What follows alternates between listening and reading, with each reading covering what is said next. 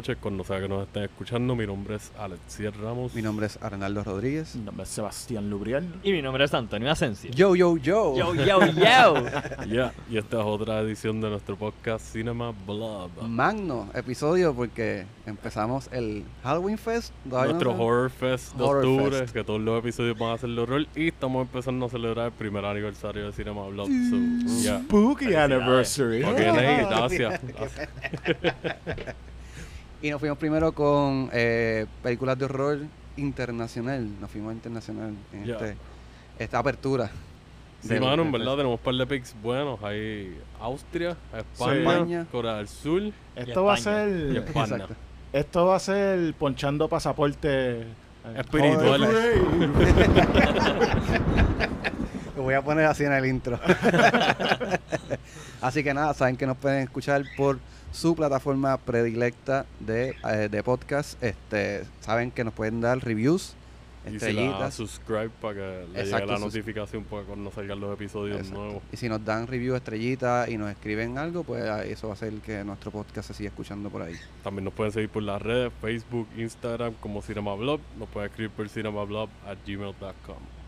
Y pues nada, gracias por seguir escuchándonos por un año. Gracias Exacto. muchachos por estar aquí. Hacho, yeah. sigan, sigan, por favor. sigan, Igual, de Gracias, sí. verdad. Y, ah, Planeamos también, seguir un rato por Sigan ahí. a Maratón y Popcorn. Como Ah, sí. siempre, obligado. Este, por Facebook estamos como Maratón y Popcorn, Instagram Maratón y Pop, nos pueden escribir a maratón y popcorn arroba gmail.com y nos pueden escuchar por donde sea que les guste escuchar el podcast. Bello, bello. Y así tenemos, eh, empezamos a abrir una familia de podcasts de cine. Un mini y, network. Y un network. Así que vamos a abrir este fest ahora mismo. Así que disfruten. Como siempre, para que den algo y sírvanse algo. Enjoy.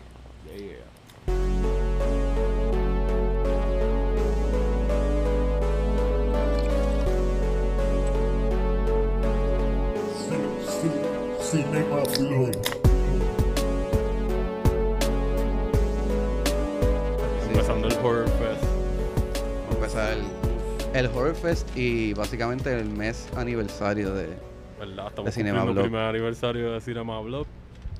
Estamos con Antonio, invitado. Sebastián está de nuevo, Boom. Hola. vacilando. Siempre. Pues yo, yo voy a traer mi recomendación primero para romper el hielo. Yo quiero hablar de esta película desde hace tiempo. Creo que la había mencionado por encima, pero fue de estas películas que vi en los últimos años que para mí es fácil top 10 de los últimos por lo menos 20 años en el horror. Ok. Y puede ser un all time great. Y es The Wailing de Corea del Sur. No sé si la han visto. Yo no, la- yo no la he visto. Sé cuál es, pero no la he visto No, todavía. Pero ac- está en Shudder. Actualmente está, está en Prime como tal. Ah, está en So, la Prime pueden como ver tal, en. Prime gratis si tienen Prime. Es del 2016. Eh, la escribe y la dirige Na Hong Jin. No he visto nada más de su trayectoria, pero esta película es como que like, usted tenga. Es lo último que ha hecho hasta ahora. Y pues básicamente es horror folclórico de una comunidad en Corea del Sur, un campito que si ustedes han ido a los campos de Puerto Rico se parece un montón, como ir a Canóvana o tal por Morovis o algo así, Orocovi. like, nosotros hemos visto sitios como este un montón de veces. Eh, se empieza a regar como una, digamos como una enfermedad, más o menos como un virus o algo. Mm. Empiezan a pasar unas cosas bien al garete. Y uno de los policías de. No un policía palito, pero él, he's like a beat cop de este pueblo. so no es un detective fancy ni Ah. nada, es un policía really. Este, pues él se ve involucrado en la investigación de qué es lo que está pasando porque eventualmente llega a su familia esta enfermedad y pues él tiene que resolverlo porque tiene un motivo personal, aparte de que es un fucking policía y es como que, like, ¿qué carajo está pasando aquí? Y, bueno, en verdad, esta película es, es creepy as fuck ¿De qué año es que es? del 2016. Ok. Ok, está ahí al lado. Sí, es bastante reciente. Ah. Eh, yo la vi para el mismo tiempo que vi, like, vi Midsommar, The Lighthouse, Climax, esta y un par de películas más que todas me cogieron como que ¿qué, qué carajo está pasando aquí? Hay un montón de películas de horror, like, super exageradamente bien hechas y, like, Ah. impactantes. Y corría. Y corrida, exacto, de los últimos años. Y, man, en verdad, The Wailing stands out. Aparte de que yo cogeo para el lado de que a mí me encanta el cine coreano. Ya. Yo sé que a ustedes les gusta también, pero Claro, Ujú. sí, sí. yo empecé a experimentar mucho con el cine internacional a través del cine coreano y es como que, like, usted tenga, esa gente está en otro nivel. no, I Saw the Devil es de es Ya, coreano. Bing. ya. Que actually la estuve considerando, pero nunca la he considerado un straight up horror movie. Es que tiene elementos de horror bien fuertes. Pero para mí es más como un thriller Ya. Raro, no sé, en verdad. Sí. Pero lo estuve pensando como que ahí solo Podría caer.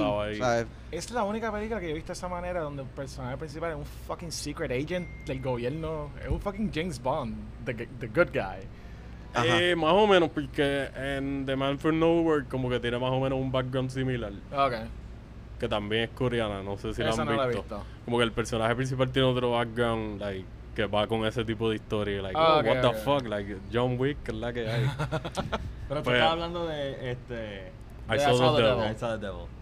Pues The Wailing Man, en verdad, a mí por lo menos me impactó mucho, como les dije, que se parece a. Like, yo crecí en Canóvana, el campo, so me sentía like, viendo esta película, no exactamente como mi casa o whatever, pero se parecía a muchas partes que yo veía a diario Ah. y le añadió a ese elemento de folclore. Y like, tú y yo lo hemos hablado mucho de que aquí hace falta que hagan eso. Yo creo que lo había hablado con Antonio Ujú. y sé que lo he hablado con, con Hernando un par de veces de que aquí no hacen eso, porque aquí hay mucha historia Aquí y tenemos como que unas raíces que se expanden a diferentes culturas Mm. que se puede hacer una melcocha, hacer un sancocho y una historia de horror folclórico bien Claro. y no fucking pasa. Y esta gente se la tiraron allá y es como que, like, bro, tienes la fórmula ahí. Ve esta película y ya, y aplícalo acá, con una historia de acá. Sigue el blueprint. Está bien cabrona, eh, te mantiene en tensión. Como la mayoría de las producciones coreanas, como que siempre te sazonan con humor aquí y allá de la nada, como para romper la tensión y de momento te cogen de nuevo. Y las actuaciones están on point. Este, trabajar la xenofobia a través de la historia principal, como que. No quiero hablar tanto de, de la historia, como que aparte de lo que hay una enfermedad y como que se está regando en este pueblito, porque Ah. tiene unos layers que si entro a eso, pues tengo que dar spoilers. Prefiero que lo vean lo más fresh Sí. posible.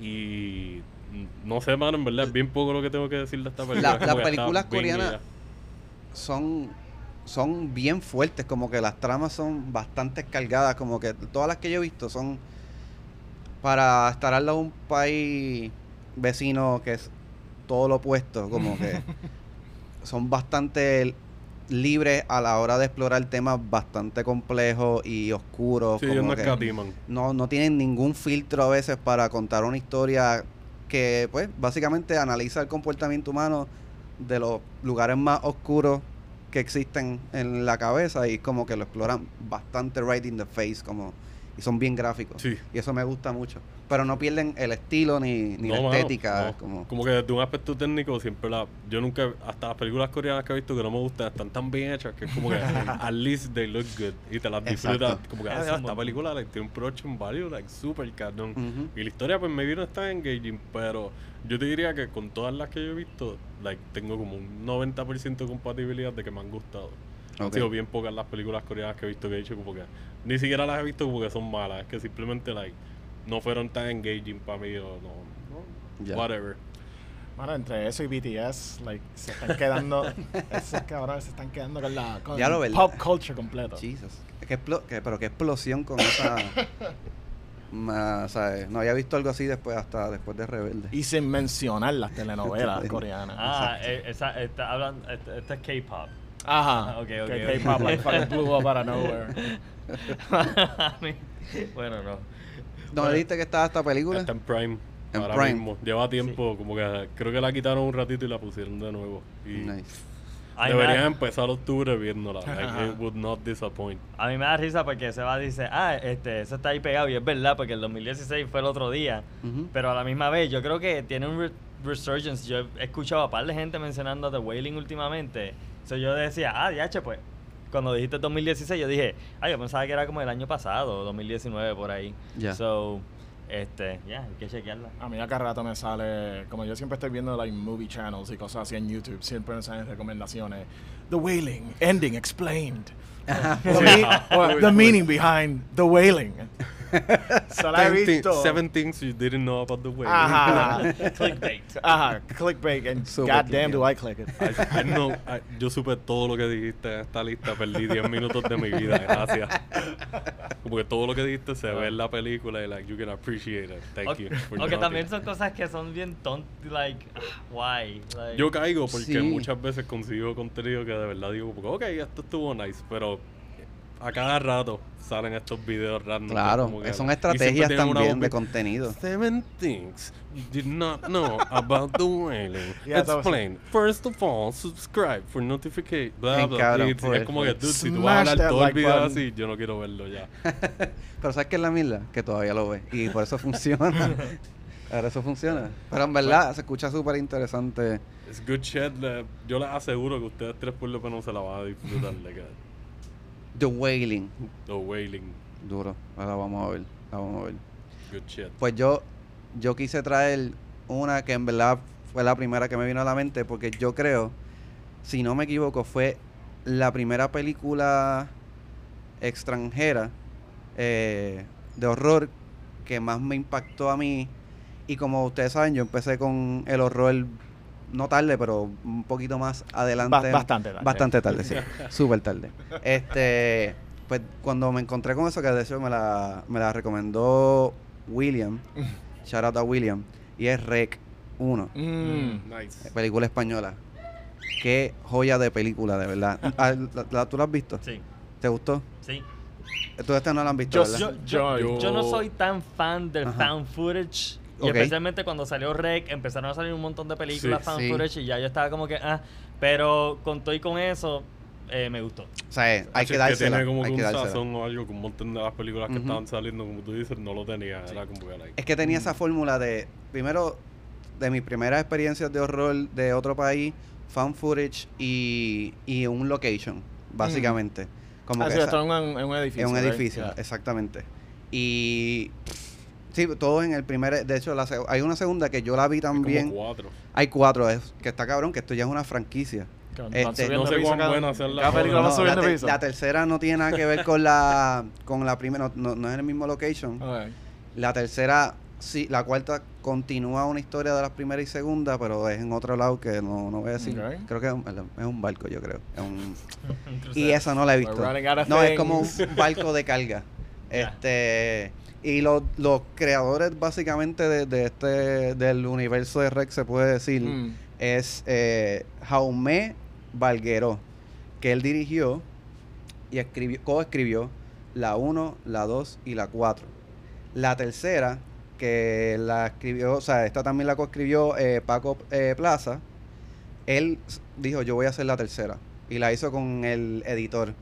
Ok. No sé por qué el, el primer, el, el, este, Jaume no quiso participar de la tercera, pero el, el, el Paco lo quiso hacer con el, con el editor. Ok. Y se nota porque es una cosa completamente distinta a lo que se ve en fan footage, como ya grabado con un poquito, un poquito más con, con una estética Ya lo de- normal. de- cambian de formato en medio. Wow. Ok, Sí. Pero está bien. pues, Eso ah. está cool. I mean, estaría cool que en la, en la Estaría muy saturado, sí, En la acento. 4 es un bote, ¿verdad? Exacto. Estaría cool que un zombie brinque encima de un, de un tiburón and then they jump the shark en la 4.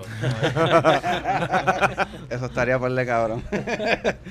este, y, mano, pues entonces, básicamente, ya este Antonio dijo que era de zombies, básicamente eso, como, pero lo que está bien curioso es que son como dos reporteros, me gusta cómo empieza, porque son dos reporteros, como un programa nocturno de, de como de late night TV show, de entrevistas, y después va escalando, estos dos reporteros llegan a una emergencia en este edificio y se encuentran atrapados en, en este edificio, valga la redundancia, que está en cuarentenado porque hay un virus raro que está corriendo, que obviamente Mm. son, son zombies. Este, la actriz que hace este personaje, la, la- la principal, es Manuela Velasco, que ella también salió en una película de Almodóvar por primera vez, pero la escogieron específicamente porque ella también era animadora de, de televisión. Mm. So, brindaba esta naturaleza de que, ok, ella sabe cómo improvisar, como, pues, cuando va a entrevistar a personas. Eso está cool. Mi mención honorífica o estelar, yo diría, porque en verdad ella tiene la estelar, pero la honorífica es Pablo, que es el personaje es el camarógrafo, que actually es el DP de la película. Ajá. Oh, wow. Y es el DP de toda la de toda de todo el universo. O sea, que él actúa con actúa y, ha- y hace cámara, pero Oh, shit. súper cabrón. O sea, él, él habla como que, hostia, tía, vamos, como que, la- él- como que para ser un DP actúa bastante bien. Y, hermano, como que toda esa fórmula también, mira, lo- los actores que escogieron eh, no eran conocidos y los castearon porque eran buenos improvisadores. Mm. So, porque como es casi cámara viva todo el tiempo, no hay mucho corte, este, pues brindó una dinámica bien balanceada, todo, todo es bastante creíble porque obviamente si tú no conoces mucho de, de- de las películas de España, pues, o si conoces, pues no vas a conocer mucho de esos actores, eso ayuda mucho a la historia, Ah, a cómo se va desenvolviendo. parece más real. Exacto.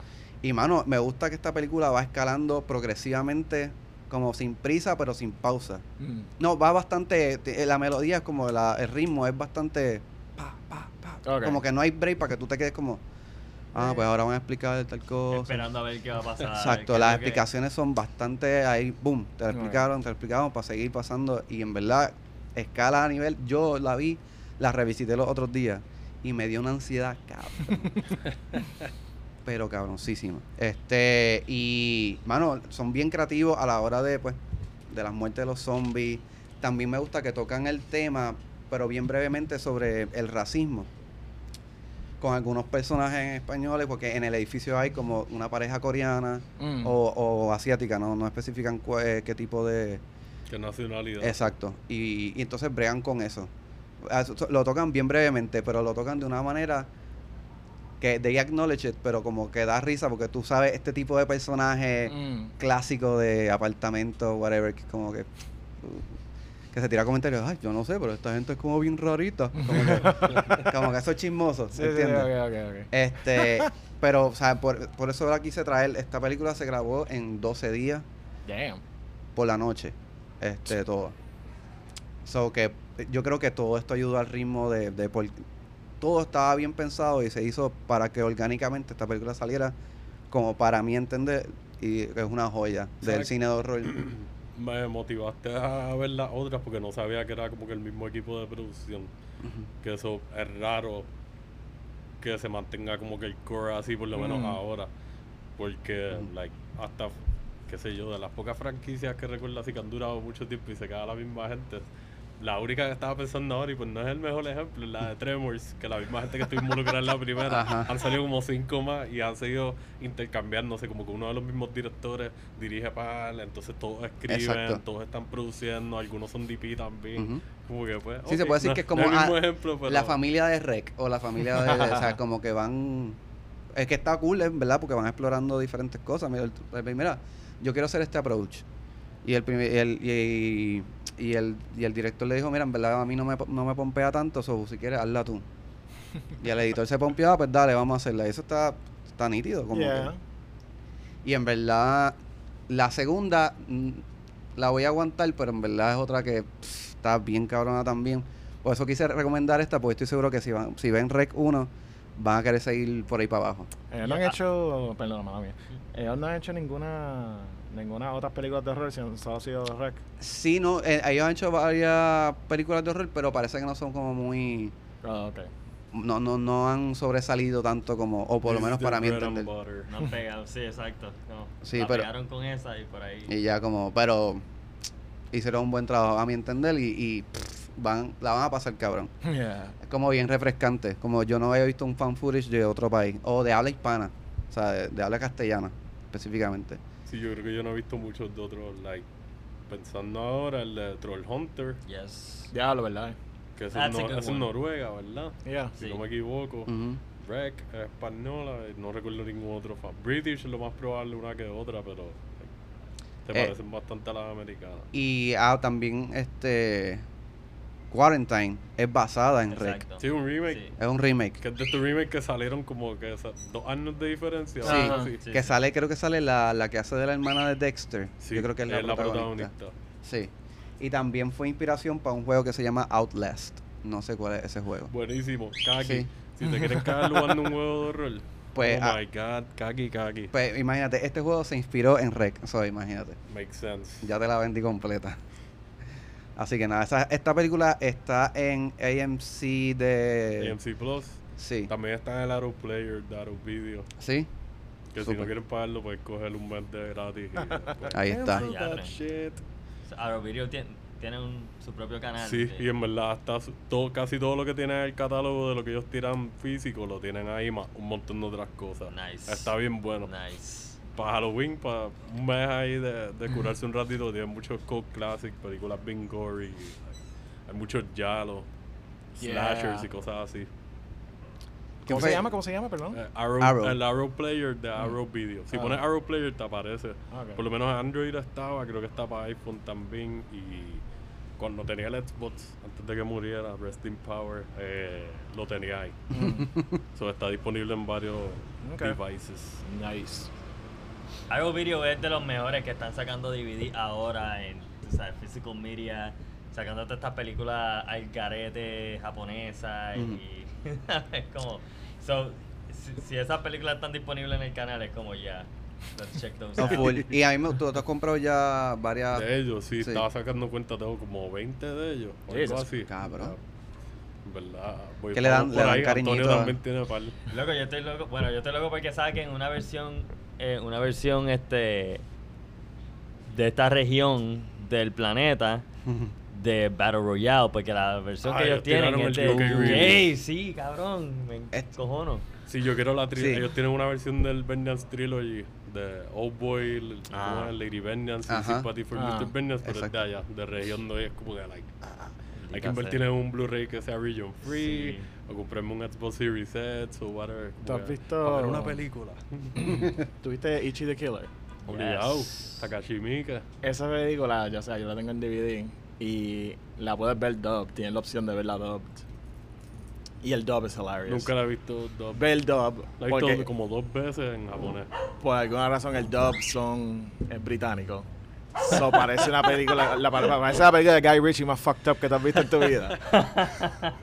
le cambia, le cambia, o El sea, la violencia todavía te choca, Sí, pero sí. le cambia el flavor por completo. Me imagino la parte del tipito bien cangri. Diache, al final. Al final que sale como. Es como el, el- ese tipo me acuerda al tipo de escocés de los Simpsons. Que, que era el, el janitor, pero de acá De momento se quitaba arranca la cam- ropa y está bien cangri ready para pelear. Groundskeeper Willie. Este. ah, ¿Cómo es que se llama? Groundskeeper Willie. Ese, ese, ese. Y. y eh, pero sí, Ichi the Killer. Ichi the Killer está Pero tú sabes quién es ese tipo, ¿verdad? Ese tipo es Shinja Tsukamoto, que dirigió Tetsuo the Iron Man Ah, de verdad. Y, Ah, sí. nice. No sabía. Wow. y un par de algaretismos así. Ok. Y Video de verdad está, está así. ese él no está así de verdad. No, Claro que no, no, no. Se ve, hacho.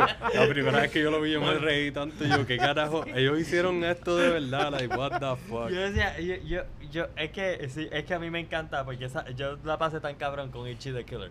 Eh, nada, esa no es una de las recomendaciones, by the way, pero véanla como quieran. Still highly recommended. No, no, lo traje por la, el issue del dub, que hay, hay veces que el dub sucks, pero hay veces que el dub como que te da una, te abre una dimensión nueva.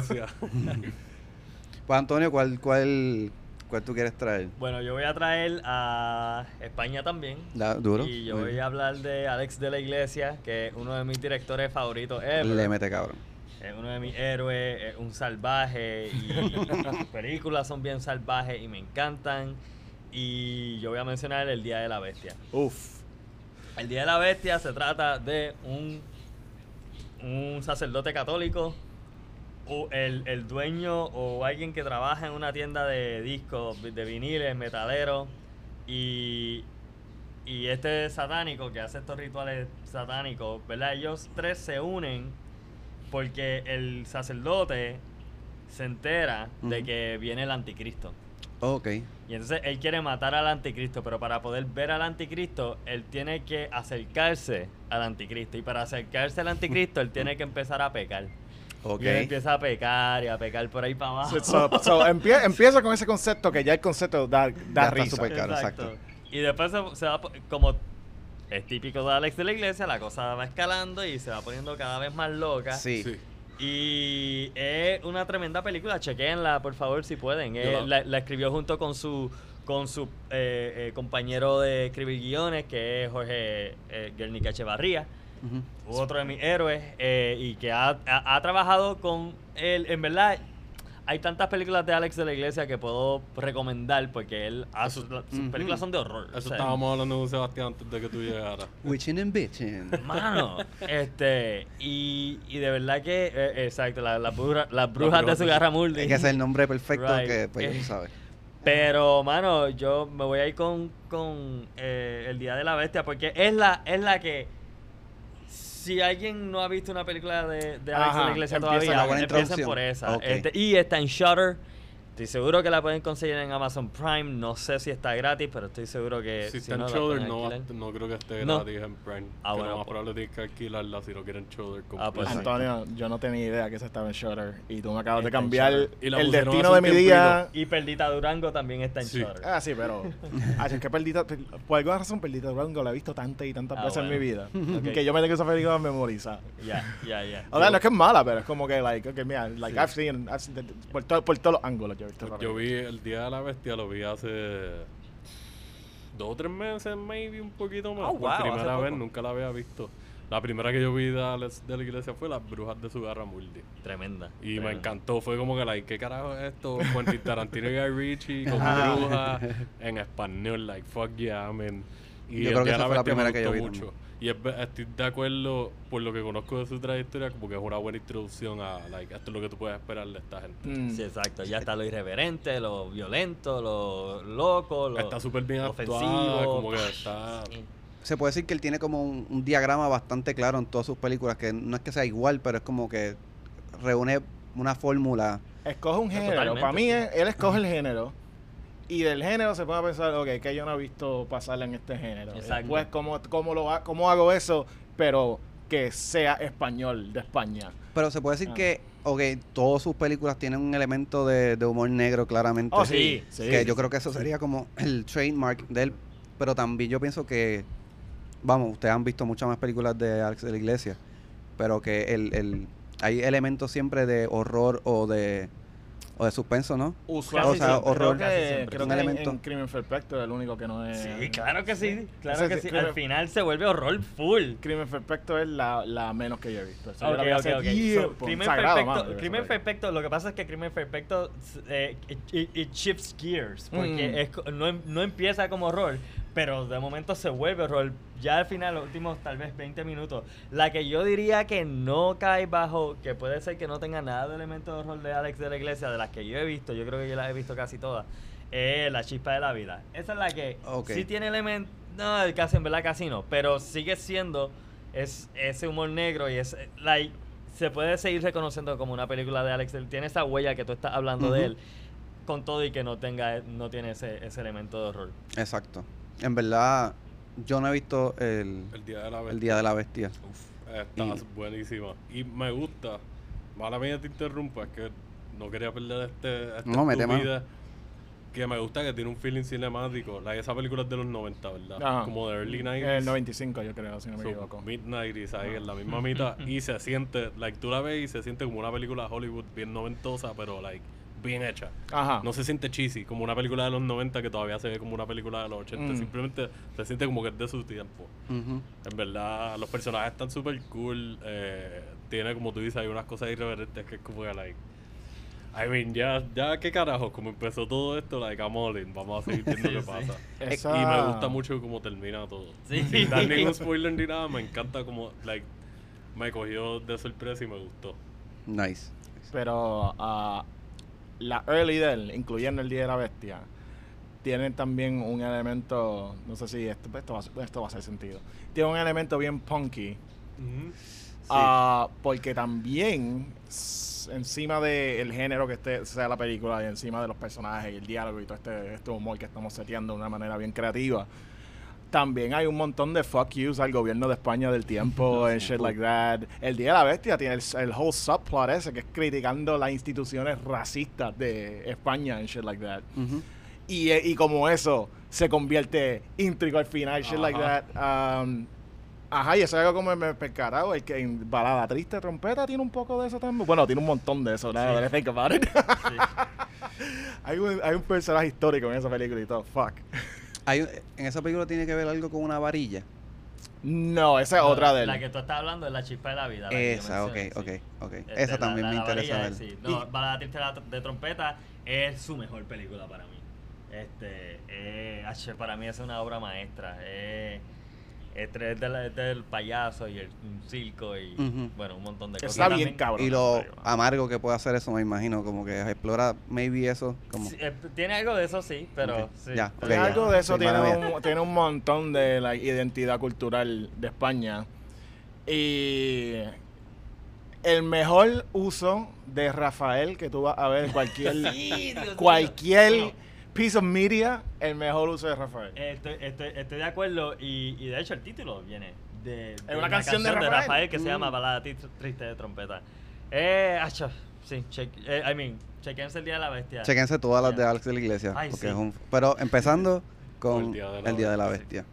Esa la tenían, la ten- yo la vi en Netflix cuando la tenían, que el Netflix estaba bajo The Last Circus. Ah, sí. Because fuck us even trying to Claro. fuck you. That's that's that's our answer. Fuck you. Pues muy buena recomendación. Yo la, la voy a ver. Aunque ya yo empecé con Witching and Vision también. Pero la, la voy a ver. Voy a ver todas esas. No sé dónde las voy a conseguir, pero las voy a ver. En Balada Triste sale la, la muchacha de Witching and Bitching, este, Ajá. la, Es la bruja esposa de él. Mulder. ¿En serio? Es la esposa ¿En de serio, Verónica? ¿Cómo es que se llama ella, maldita sea? Ajá, se metió un nombre que es como que Bang. Espérate. Verónica Bang. Algo Bang. Verónica Van, exacto, Ajá. exacto, exacto, exacto, gracias. Nice. Ay, Dios mío, esa es la esposa de él. Sí. Qué, ca- qué fucking Right. cabrón, mano. Qué Y el tipo, y el tipo, él se parece, él se parece a, a Guillermo el Toro. Y esa es la esposa de él. Qué Wow. jodido, cabrón. Nice. Que va de wey, eso es otra cosa que, o sea, no, no es relevante a la película, pero había como que una buena competencia en los 90s entre Alex de la Iglesia y Guillermo el Toro. Ah, ¿de verdad? Ajá, porque eran los Really? dos, ajá, eran dos gente, Ah. habla hispano, haciendo more or less the same thing, excepto que Guillermo el Toro como que las de él no son tan funny, o son funny pero en una manera bien diferente. Sí. Y.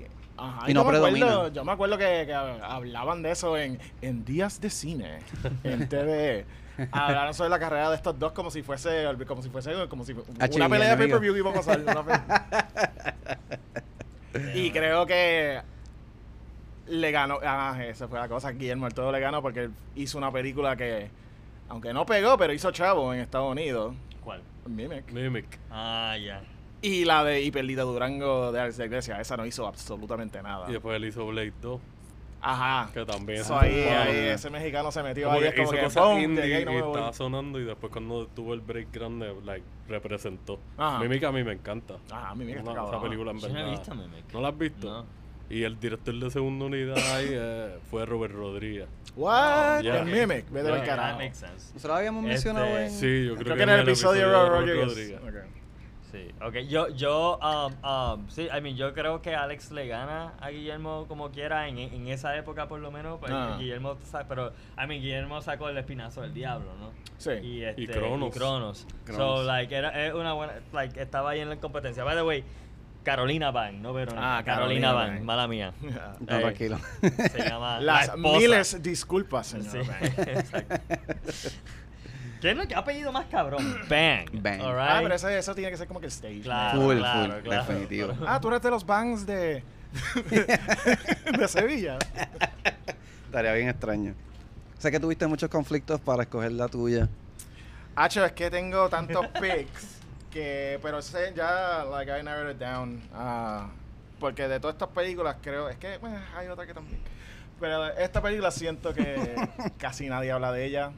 Es más, no, no estoy seguro de cuánta gente sabe que existe. Pero es una película. um, es una coproducción italiana y francesa. Ok. Es del 1968. Se llama The Spirits of the Dead.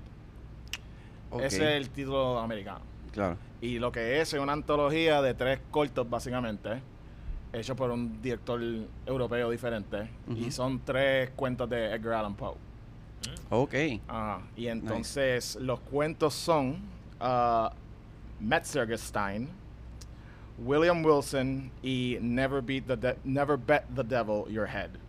Y cada episodio está dirigido por Roger Vadim. Ese es el primero. El de William Wilson lo dirigió Louis Malle, que es francés. Y el último que se llama Toby Dammit, que es basado en Never Bet the Devil Your Head, está hecho por Federico Fellini. Y ese es el fucking star de esta película. Ok. O sea, la razón que estoy recomendando esta película Pues por es para la parte Fellini. específico. Ok.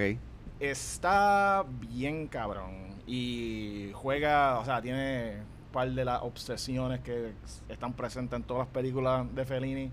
Pero como es Fellini, esquineándose horror, Ajá. Me motivó bien brutal cuando vi, porque al, al- al empezar de cada historia te sale el título y te sabe quién la dirigió. Ujú. Y cuando sale Fellini, yo como que, what the fuck is this gonna be? And it doesn't disappoint. y ese corte está bien cabrón. El actor principal es el gran Terrence Stamp, que es actor británico. Ok.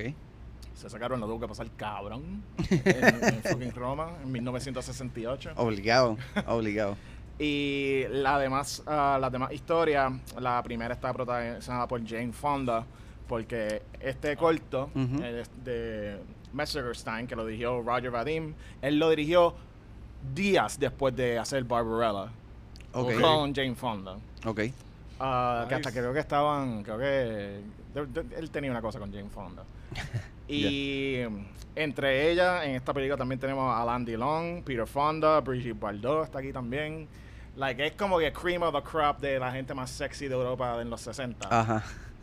Pero la razón, la razón para verla, no es que los otros cortos son malos, pero cuando viene el tercero y es fucking Fellini, es como que, mano, que más nadie más va a hablar about anything else about this movie. Ok. Pero está bien buena, honestamente no estoy seguro dónde la pueden encontrar. Algo me dice que está o en Prime o es posible que también esté en la sección de TCM de HBO Max. HBO. Ok. Ah. ¿Y tú piensas que cada cual, cada corto tiene su estilo es- o esencia distinto Sí. o, o- o No, son no, no, no, distintos? no, eso es el entero punto de coger estos tres directores que son en, en, en lo técnico son completamente diferentes. Y el Pero hay un guideline. No, el guideline, el único guideline es que esto fue escrito por Edgar Allan Poe. Ok, ok. Eso es lo único que... Está adaptando algo de. Y el de Fellini, él cogió el final de la historia de Edgar Allan Poe y hizo el resto en Modern Times, en Italia, con like super glamour y con fucking like. O sea, la hizo en tiempo moderno, lo que era para ese entonces el tiempo moderno. So it's like, yeah, Edgar Allan, fuck you. Ah, pero se queda, lo único que se queda con esa historia es con el final. Ah, pero sí, esa tiene, esa es sobrenatural. Todas son sobrenaturales. La segunda creo que es la más weird, que es la de William Wilson, que eso es como que es muy sobrenatural, pero artsy about it. Ya. Um, pero es fucking Alain Delon, being, Alain Delon, ah, ¿cómo se dice? Eh, haciendo su confesión en una iglesia Ajá. y por él confesar, es el- eso es básicamente lo que vemos en la película, y es que él era un, un cabrón de que murdering people and fucking cheating Ajá. people and qué sé yo ni qué. Y después viene un twist bien Edgar Allan Poe esa historia, so, Ok. no. Pero ¿Cuál fue el cor- Y no para tirar la mala a, a tu pick, pero es como cuál fue el corto que menos te gustó de, de los... Creo que el primero, porque el primero es como que bien.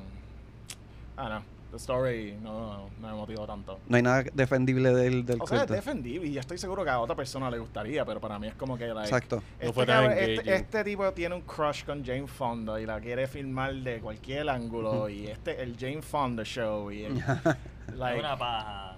ajá, tiene, tiene, sufre, parece, ajá, tiene síntomas de pajismo de Claro. parte del director. Pero eso es lo lindo de tu pick, que tiene que básicamente o sea, una antología, ¿verdad? Se puede Es decir. una antología. Este, que lo que necesariamente tú digas como que, que es bueno o que es menos bueno para otra persona, o- obviamente es tu gusto. Ajá. A otra persona le puede parecer espléndida el primer corto y Mm. difícilmente el, la- el de la tercera, el tercer corto no le guste. Bueno, hay gente que no le gusta Fellini. Ocho y medio. Galones de sangre. Fuck? That's what it should be called. Espérate, ¿cuál fue? Hay un. Ah, eso fue en Ghost World. ¿Tuviste Ghost World? Claro, yo Cal- amo Ghost World. La parte que el tipo va, un tipo random, esto no son ni los personajes principales, esto es una, un conversation que you overhear. Un tipo en, una, en un blockbuster básicamente tratando de rent eight and a half. Y co- como que el tipo como, we got nine and a half weeks. Like, they start este, un, un viaje de decir todas las películas que empiezan con números. Y el tipo, all I want is eight and a half by Fellini. I don't know what that is, sir. That's great. Diablo, hace tiempo que no veo Ghost la tengo que volver a ver. Nunca la he visto. Pero ya, métanse de ese Fellini stuff. Es el mejor. O sea, el me- primero, si no han visto películas de Fellini, eso, eso es otro episodio de recomendaciones, pero, like, you know, get on that shit. ¿Cómo se llama la película? Uh, Spirits of the Dead. Ya. Tiene un nombre completamente diferente en, en Italia y tiene otro en Francia, pero, yeah. Ya. Pues sabes que como este estamos comenzando el fest, el, el Halloween Fest de ahí celebrando nuestro aniversario. Este, tírate una ñapita ahí, la otra que tú querías traer. La otra Sí. Métele. es que habían, ves, mano, que son seis, no, Ajá. no es la otra, son las otras. Sí, pero obviamente las seis no las va a traer.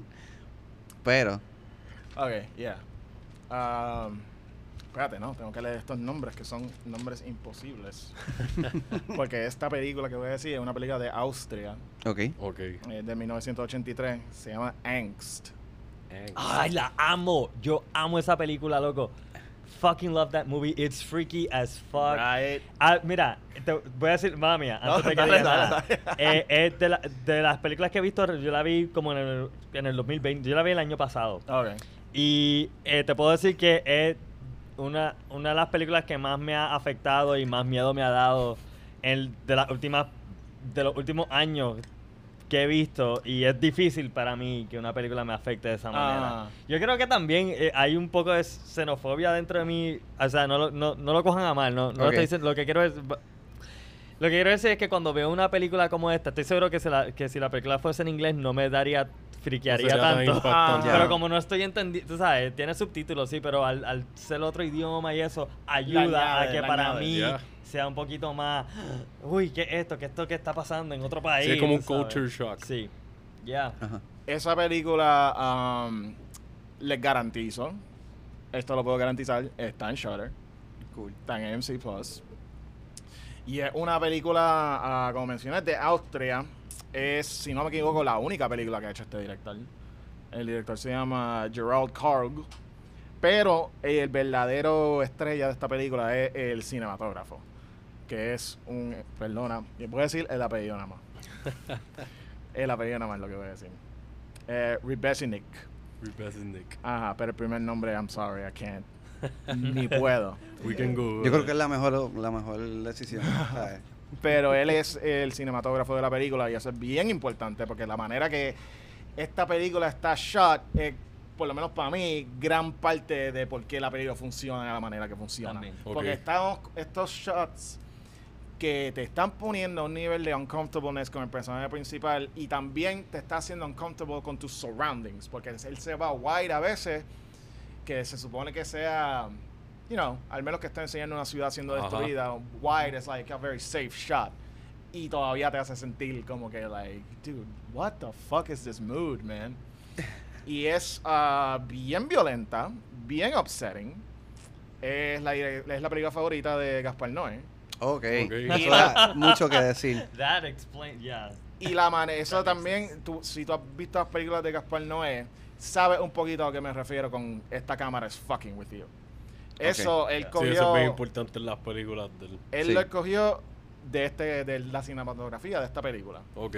Esta película usa un montón la- esta, esta técnica, o pieza de equipo, mejor dicho, el Snorri Cam. Que un Snorri Cam es básicamente, tú tienes como que un cinturón ah, de metal Ok. que a ese cinturón se le puede hookear a la parte de un trípode. Entonces la cámara está, es como, la, has convertido una cámara de cine en un selfie stick, básicamente. Oh. Como la toma de en Re- Requiem. Rapping for a Dream, ajá, shit like Jennifer that. Connelly está saliendo del lobby, que la Ajá. cámara está así mismo, como si te pusieras una GoPro mirando. Exacto. Y cuando Marlon, Marlon, Marlon Wayne está corriendo Ah, cuando por el corriendo por el Ajá, alley, pues esta película usa un montón de eso.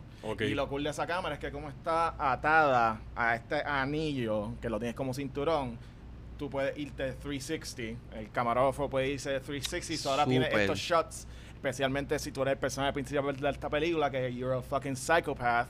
Tiene estos shots que están como que Estás es viendo como- muchas cosas que el tipo no se no puede- vería. el tipo no se puede salir de su propia cabeza, básicamente. Ya. Y la cámara te comunica eso visualmente.